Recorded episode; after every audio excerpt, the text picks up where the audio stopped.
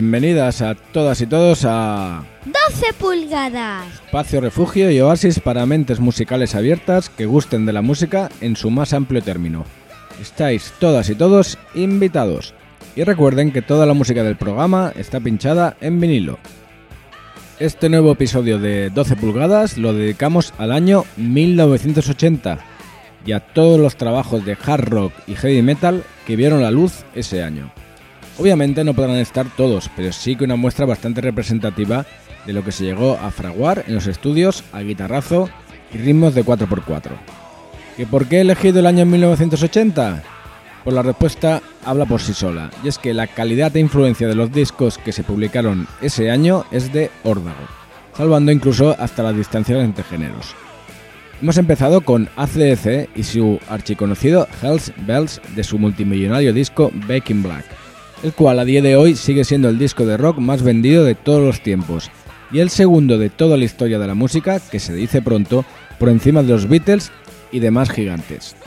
Si alguien se pregunta cuál es el primero, nos tenemos que ir a la música pop y hablar de Michael Jackson y su thriller, con una estimación de 65 millones de copias vendidas, una verdadera salvajada. Back Black es el resumen perfecto a cualquier pregunta de qué es el hard rock. Lo tiene todo y es un disco 10, de esos pocos que todo es perfecto. La voz del bienvenido Brian Johnson después de la muerte de Bon Scott suena perfecta y engrasada, y toda la banda parece que está en estado de gracia. Mención importante a John Mutt Lange a las labores de producción, que tras haber empezado a producir de manera brillante ACDC en su anterior trabajo How to Hell, en este parece que consigue lo imposible, y es que la música de los australianos pueda ser accesible a cualquier persona independientemente sea fan del rock o no. Y todo ello sin dejar de lado los orígenes de la banda. Seguimos con Black Sabbath y su disco Heaven and Hell, el primero tras el despido de Ozzy Osbourne por parte del guitarrista Tommy Yomi en el año 1979 y primero con el gran Ronnie James Dio. Otro de esos discos que son piedra angular del género y que parece que todo estaba en verdadera armonía e inspiración. La experiencia de Dio con Rainbow, la banda del ex Parpal Richie Blackmore, hizo que la voz del heavy metal afrontara el reto de sustituir a Ozzy de una manera mucho más fácil y cabal. El disco se grabó en Francia y fue producido por el gran Martin Birch, un grande de detrás de la mesa, y responsable de producir discos tan emblemáticos como el Matching Head de Deep Purple, el Penguin de Fleetwood Mac y hasta nueve trabajos de Iron Maiden, empezando por el Killers del año 1981. Heaven Angel sigue siendo a día de hoy otro referente del sonido heavy, y aunque siempre hablamos de los mejores Black Sabbath cuando estaba Ozzy, este disco se merece por derecho propio a entrar en lo mejor de los de Birmingham. Una verdadera joya.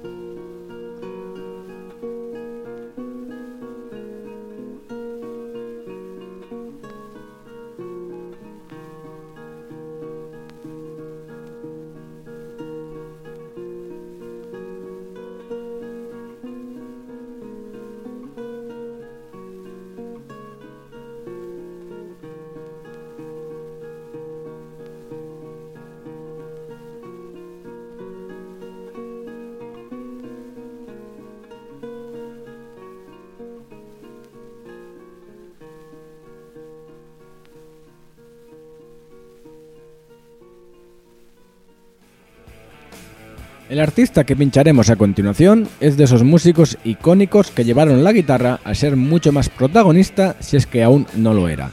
Estamos hablando del señor Michael Schenker, un maestro de las seis cuerdas y que aunque empezó con Scorpions y su hermano Rudolf en los primeros 70 en su Alemania natal, no fue hasta su llegada a la banda inglesa UFO con tan solo 17 años cuando empezó a tener el éxito que siempre le ha acompañado en toda su carrera musical. No fue hasta el año 1979 que se separó de estos y montó su propia banda, publicando en el año 1980 su primer trabajo, en el cual tocaron músicos de sesión tales como Simon Phillips a la batería o Moe Foster al bajo. Como curiosidad, decir que la primera formación de Michael Schenker antes de grabar este primer disco, estaba compuesta por músicos americanos, el señor Billy Sheehan al bajo y Dennis Carmasi, que era el batería de Sammy Hagar y que por razones de agenda y demás nunca llegaron a cuadrar una formación estable. Este primer disco de nombre The Michael Schenker Group fue producido por el bajista de The Deep Purple, Roger Glover, y tiene pepinazos del calibre de Armed and Ready o el que pincharemos a continuación, Cry for the Nations.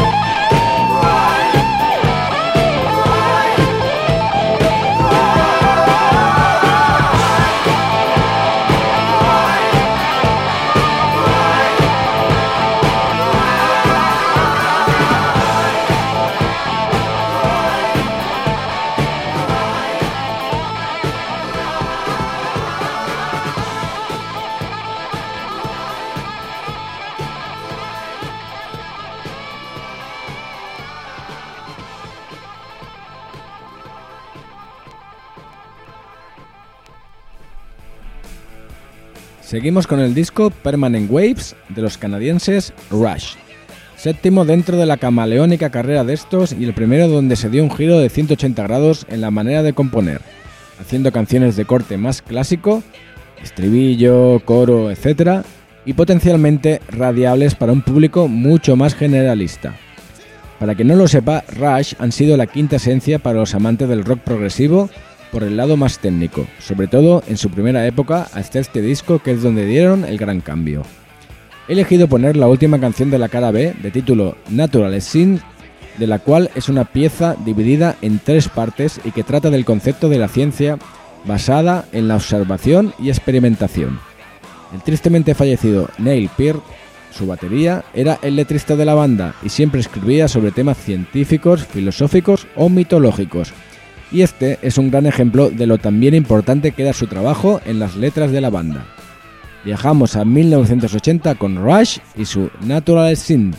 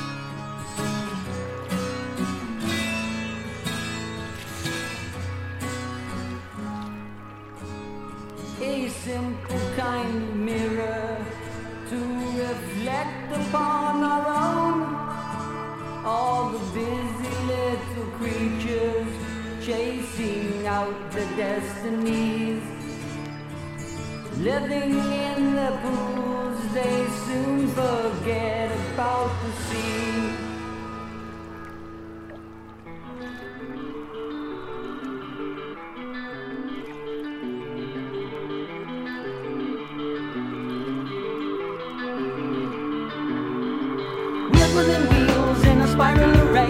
A pattern so grand and complex. Time after time we lose sight of the way. Our causes can't see their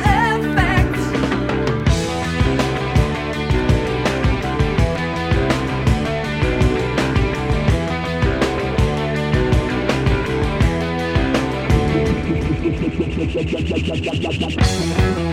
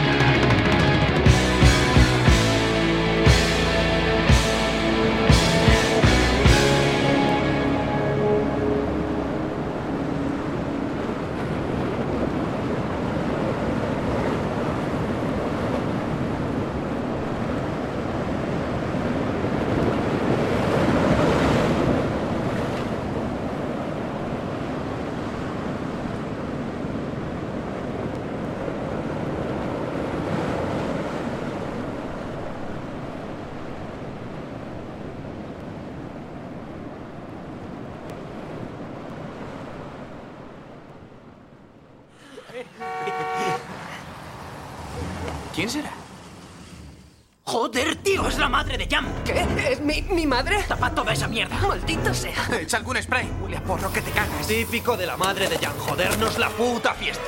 Huele que apesta.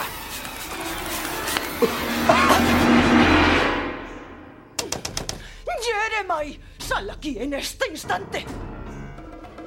Hola, mamá. ¡Ahora!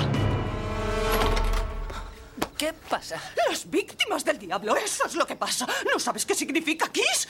Caballeros infames al servicio de Satán. Oh, ¿Dónde está Karen Carpenter? ¿Y yo qué sé? ¿Quién es a Donny y Mary? ¿Por qué iba a tener a Donnie y Mary? ¡Eh, eh! Tuve una pesadilla en la que pasaba una movida así. Como se pierda el solo de batería de Peter Chris, no podrá continuar con su puta vida. Lex, deja de gafarnos, tío. Nadie se va a perder el concierto de mañana.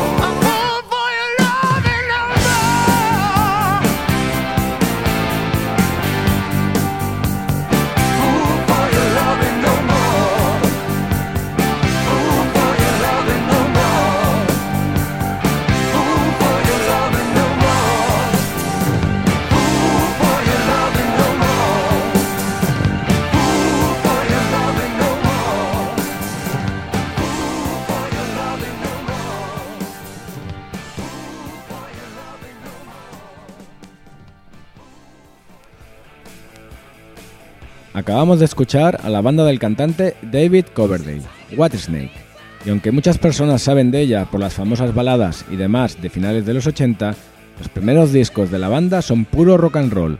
Su tercer disco salió como no podía ser de otra manera dentro del presente programa en el año 1980 y llevó por título Ready and Willing.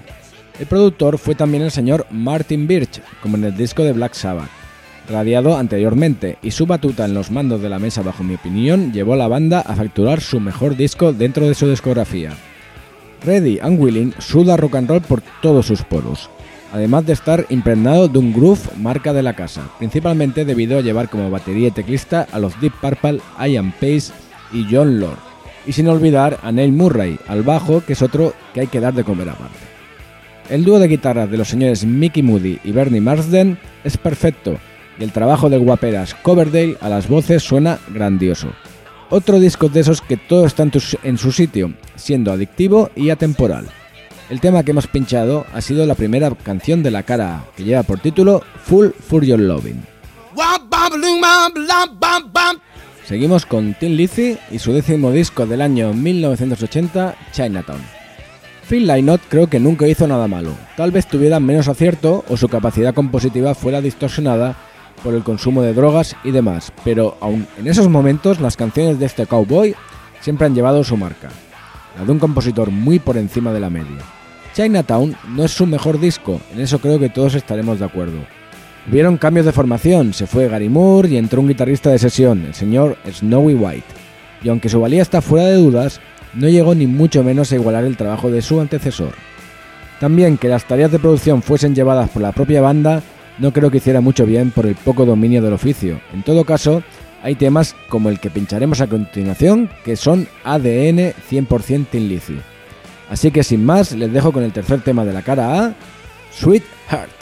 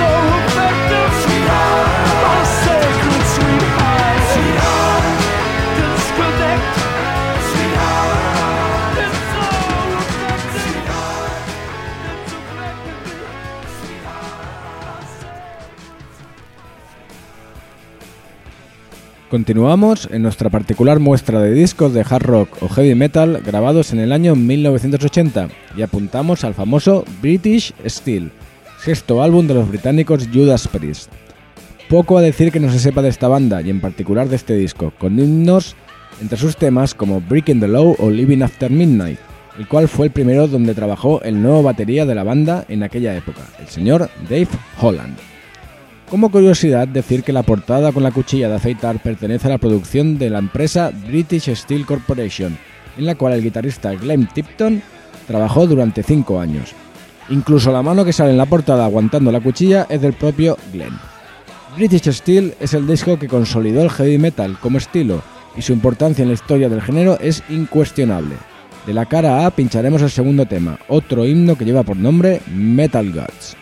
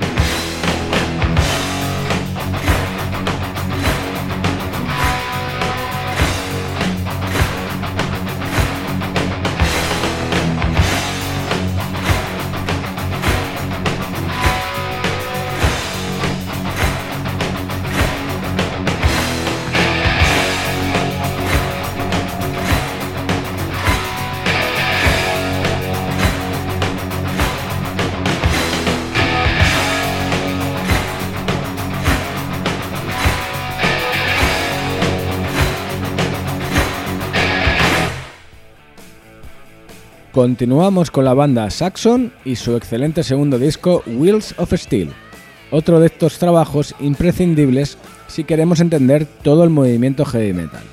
Saxon fue realmente la punta de lanza de la llamada nueva ola del heavy metal británico, pues pusieron las bases tanto musicales como estéticas de este nuevo estilo. En todo caso, el estilo de Saxon y demás bandas hermanas de la época como Iron Maiden o Def Leppard es hard rock de alto octanaje, el cual llevó a toda una generación de chavales a salirse de lo común y sobre todo a identificarse dentro de un grupo, el cual una de sus máximas era y sigue siendo la lealtad y hermandad entre individuos. Sí, el heavy metal podrá ser muchas cosas, pero la más visible e inviolable son estas sin lugar a dudas. Sin más, bajamos la aguja en la segunda canción de la cara que lleva por nombre Stand Up and Be Count.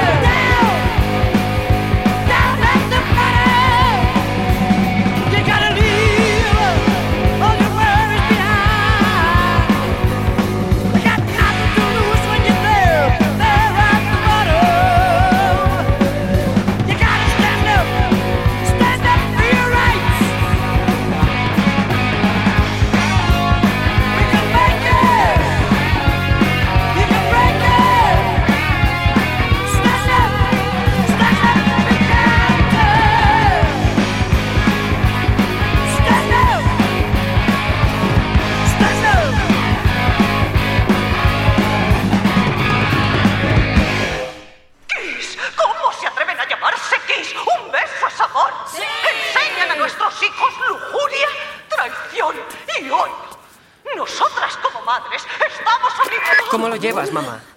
Jeremiah, Primero voy a pedírtelo amablemente. ¿Me devuelves mis baquetas?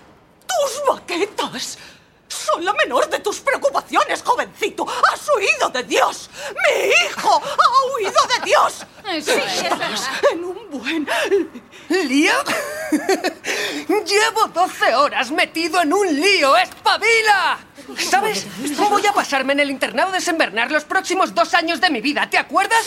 No volveré a darte la lata hasta que sea mayor de edad. ¡Sí! Luego solo tendrás que ir a la iglesia, encender una vela, rezarle una ridícula estatuilla por mí y todo quedará olvidado y perdonado. ¿No, mamá?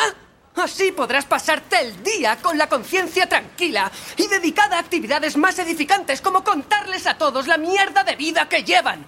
Y, ya no necesitarás la paciencia y la comprensión necesarias para hablar con tu propio hijo en un plano normal. Y por eso no tendrás ni que pensar en lo mal que lo pasaste tú de joven.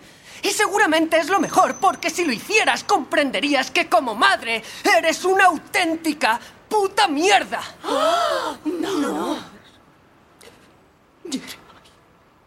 ¡Qué bicho te he picado! Acabo de perder la virginidad en un confesionario. ¡Que Dios me bendiga! Y ahora, por última vez, mamá, devuélveme mis putas baquetas. Por favor.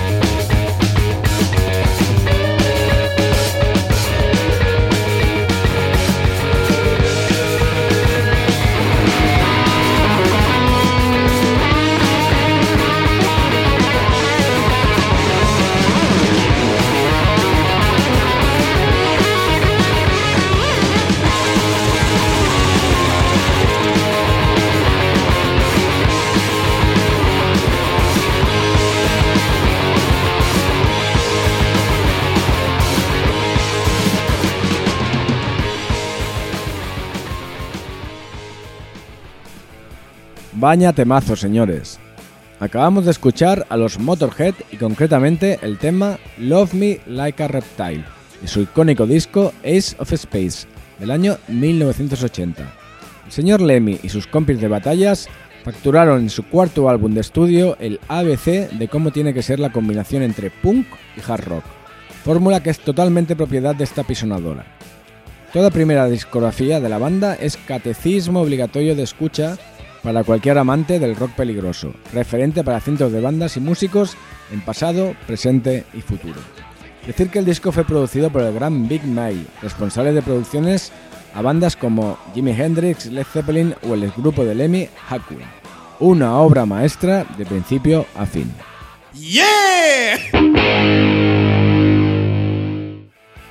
Y bueno, bueno, hemos llegado ya al final del programa y el disco que nos viene ahora es de esos que de lo bueno que es no sabes ni por dónde empezar. Para mí y mucha más gente creo que es de los mejores debuts discográficos de la historia de la música y no creo exagerar. Estamos hablando de Iron Maiden y su primer disco del año 1980 de mismo nombre. La mezcla sin pulir de hard rock y punk y esa velocidad propia de la juventud que impregnó este álbum hizo que las canciones sonaran a algo muy diferente de lo que se estaba haciendo hasta esos días. Sí que los Motorhead también jugaron con estos estilos, pero ellos eran principalmente una banda de rock and roll. En cambio, Iron Maiden eran una banda de heavy metal, detalle que nunca lo han olvidado en toda su carrera musical. El disco fue producido por Will Malone y el capo de la banda, el bajista Steve Harris, ha dicho en muchas ocasiones que el resultado sigue a día de hoy sin gustarle. Difiero plenamente en estas palabras, ya que si algo tiene el disco, aparte de las excelentes composiciones, es ese sonido callejero y peligroso que tanto nos hace felices cuando cae la aguja en el vinilo. Sin más, les dejo con este pepinazo de canción que lleva por título Phantom of the Opera. Muchas gracias a todas y todos y recuerden que están escuchando